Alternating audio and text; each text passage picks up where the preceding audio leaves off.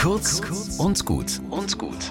Heute mit Fahrerin Christiane Lehner. Als meine Großmutter gestorben ist, hat mein Vater ein Jahr lang an seinen Anzügen am Kragen einen schwarzen Trauerflor getragen. Meine Mutter kaufte sich schwarze Klamotten. Sogar als Schwiegertochter hat sie so ihrer Trauer Ausdruck verliehen. Es war üblich, ein Trauerjahr zu begehen. Heute macht sowas kein Mensch mehr. Wer schwarz trägt, der ist Gothic oder Emo oder Grufti. Trauer zeigt niemand mit seiner Kleiderwahl an. Ob jemand in Trauer ist, ist nicht sichtbar. Öffentlich zelebrierte Trauer überfordert andere, weil man ja irgendwie darauf reagieren muss.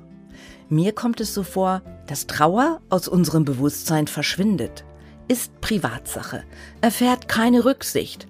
Und weil Trauer kein Thema ist, wundern sich Menschen, wenn Traurigkeitswellen sie überfluten, wenn sie Mühe haben, einfach weiter zu funktionieren, als wäre nichts passiert. Trauer ist ein großes Gefühl.